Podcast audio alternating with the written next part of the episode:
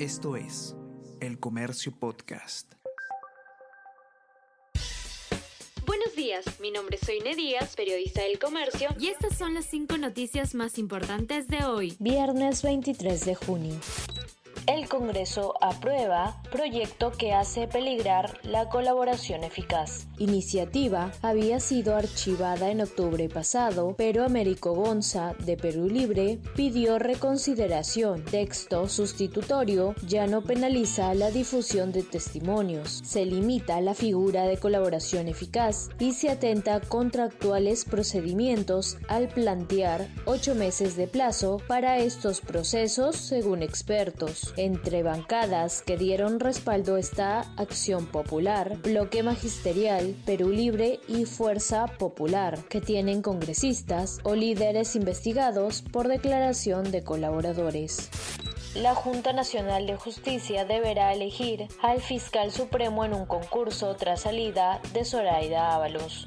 La entidad tendrá que convocar un proceso público debido a que posibilidad de nombrar a candidatos en reserva venció ayer. Junta de Fiscales Supremos funcionará con tres integrantes hasta que se designe el reemplazante de la magistrada inhabilitada.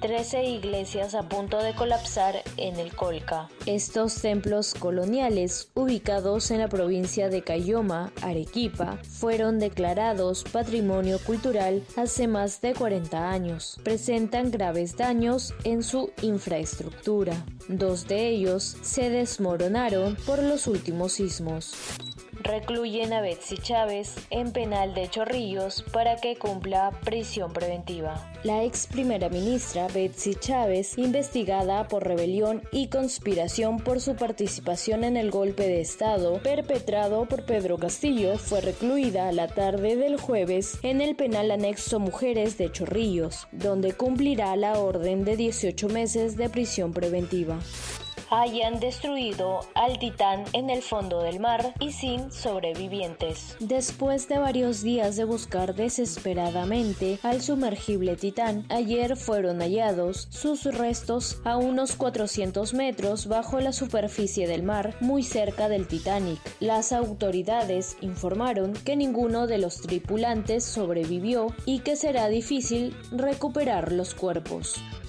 Esto es el Comercio Podcast.